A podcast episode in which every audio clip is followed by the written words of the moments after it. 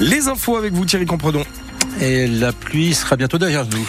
Oui, c'est un ciel couvert. C'est vrai qu'il y a pas mal d'averses euh, en ce moment. Retour d'un temps sec dans le courant de, de la journée. Les températures plutôt douces hein, pour la saison. 6 à 8 degrés relevés un petit peu partout. Météo complète juste après les infos, donc avec vous Thierry Compredon. Et Jean-Luc Mélenchon a fait sa comble hier soir à Belfort. Plus de 650 personnes se sont massées à la salle des fêtes pour le meeting du leader de la France Insoumise, qui avait été invité par Florian Chauche, le député LFI du territoire de Belfort. Comme à son habitude, Jean-Luc Mélenchon a parlé longuement et sans notes. Il a évoqué tous les sujets d'actualité. Christophe Beck était sur place. Le maître de cérémonie est le député insoumis du territoire, Florian Choche. Alors je dois vous avouer que ce soir, c'est avec un peu d'émotion et pas mal de trac que je reçois Jean-Luc. Devant une salle des fêtes comble, avec des curieux comme cet étudiant en énergie de 20 ans. Je soutiens pas spécialement Mélenchon, euh, et donc c'est pas tous les jours qu'il y a des politiques qui sont à Belfort. Arrive le leader insoumis, Jean-Luc Mélenchon, qui consacre une grande partie de son intervention sur la guerre à Gaza. Aucun crime ne donne le droit à un crime plus grand. Aucune attaque armée ne donne droit au génocide. Aucune Jamais Évoquant ensuite la crise agricole, il pointe le mal qui ronge selon lui nos économies. Comment la racine du mal est au même endroit une organisation particulière de la production et de la distribution, le capitalisme. Une heure et demie et une Marseillaise plus tard, c'est une assemblée conquise qui se disperse. Il est top à tous les niveaux, il est convaincant. Il est humain, il est, très humain.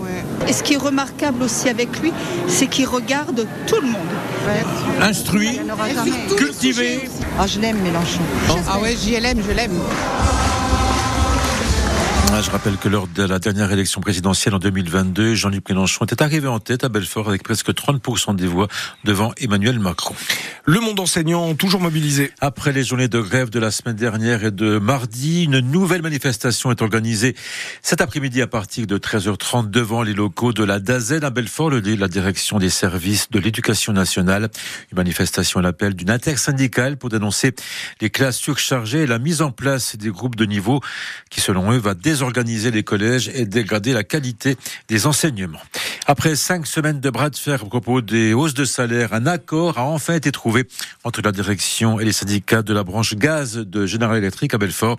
La hausse sera de 4% pour les ouvriers, entre 1,5 et 4% pour les cadres. Un trafic de faux contrôles techniques jugé hier au tribunal de Belfort. Le responsable d'un centre de contrôle technique et l'un de ses employés ont été condamnés respectivement à un an de prison ferme et deux ans avec sursis. Ils ont été reconnus coupables coupable d'avoir réalisé des contrôles techniques de complaisance entre 2013 et 2017. L'un de ces faux contrôles avait d'ailleurs provoqué un grave accident de la route après un défaut sur un airbag faisant trois blessés. Et hier, la défense du patron n'a pas convaincu le tribunal, Louise Joyeux. Il nie en bloc les accusations et rejette la faute sur ses salariés. Ils ont fait un commerce dans mon commerce, se défausse le prévenu. Selon lui, ses employés faisaient de faux contrôles techniques dans son dos en échange d'un petit billet sous le manteau. Et les 24 000 euros trouvés en liquide dans votre garage, demande le président. Ah, mais ça, c'était pour la banque. Le prévenu a réponse à tout. Il coupe la parole. À vous entendre, on vous donnerait le bon Dieu sans confession, plaisante la procureure. Et pourtant, le mis en cause avait une double casquette. Il achetait des voitures d'occasion qu'il faisait passer dans son propre centre de contrôle technique avant de les revendre sans jamais faire de réparation.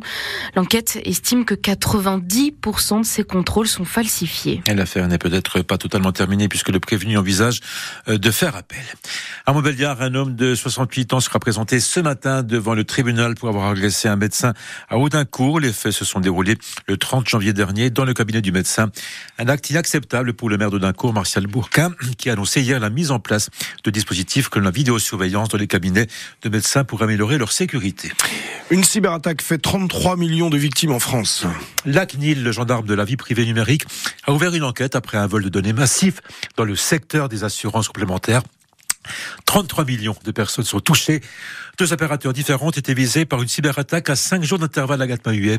Ce ne sont pas des mutuelles directement, mais deux opérateurs chargés de gérer pour elles le tiers payant qui ont subi fin janvier une attaque informatique via Medis et Almeris, les deux sociétés servant d'intermédiaires donc entre les complémentaires et les professionnels de santé. Les données volées via ces plateformes sont des états civils, des dates de naissance ou des numéros de sécurité sociale, mais pas d'informations bancaires ou de données médicales, précise la CNIL, pas de numéro de téléphone ou de mail non plus, ce qui réduit la valeur de ces données sur le marché noir, mais qui peut quand même faciliter par la suite des tentatives de hameçonnage.